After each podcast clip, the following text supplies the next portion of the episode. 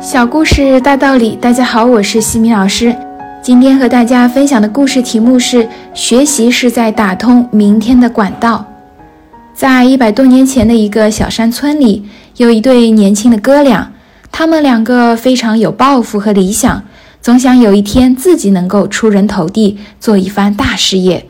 当时他们所在村的村民喝水一直是一个难题，要到很远的地方去提。村里的很多人都怕苦怕累，不愿意从事这项工作。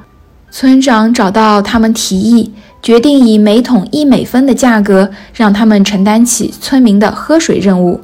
哥俩经过慎重的考虑，就从事了这项工作。经过一段时间的奋斗，两人赚到了很多钱。村里的人们开始羡慕他们，都为自己错失机会而后悔不已。弟兄两个感到非常高兴。为自己的选择而庆幸，哥哥很是满足自己的工作，而弟弟却在苦苦地思索着：现在我身体好，能吃一些苦赚到钱，万一哪天得了病，自己动不了了，还能够赚到钱吗？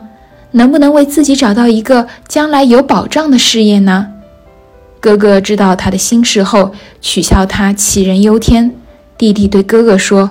我们应该居安思危，为以后寻找一个机会。又过了一段时间，弟弟终于想出了一个好方法，于是和哥哥商量：我们一边工作，一边修建管道。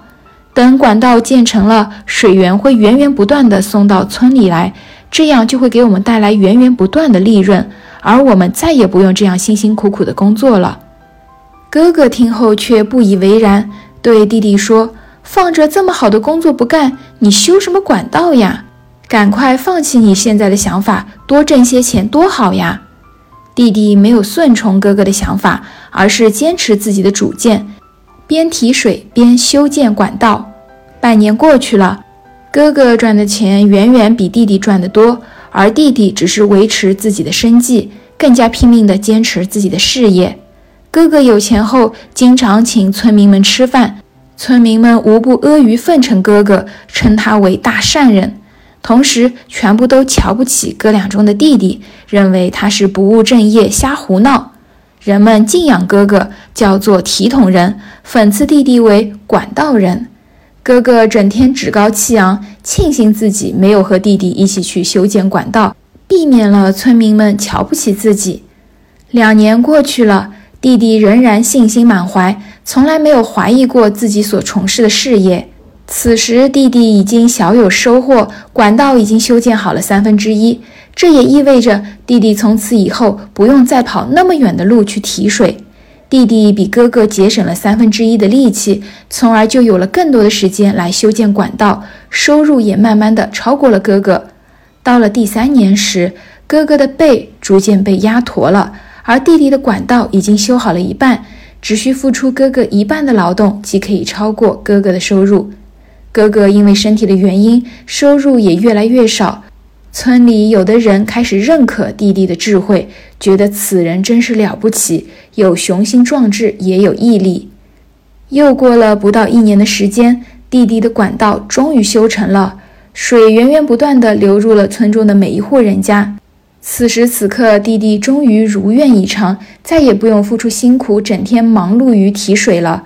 而哥哥也从此成为了失业人员。人们又开始称赞弟弟有头脑、有眼光、有智慧。弟弟成功后，再也没有人瞧不起他。故事至此并没有结束，弟弟得到了更多的机会和赞扬。人们称他为奇迹的创造者。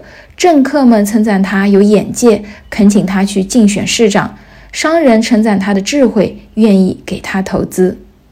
成长箴言这个故事其实并不新鲜，世界上许多人都从中受过启发。作为一个年轻人，你的管道又是什么？你将来获取财富的管道就是你的知识。今天的学习就是在为明天打通你的管道。今天的分享就到这里。如果你喜欢这个小故事，欢迎在评论区给到反馈意见，也可以加微信 x i m i k t 和西米老师一起互动交流。感恩你的聆听，我们下次见。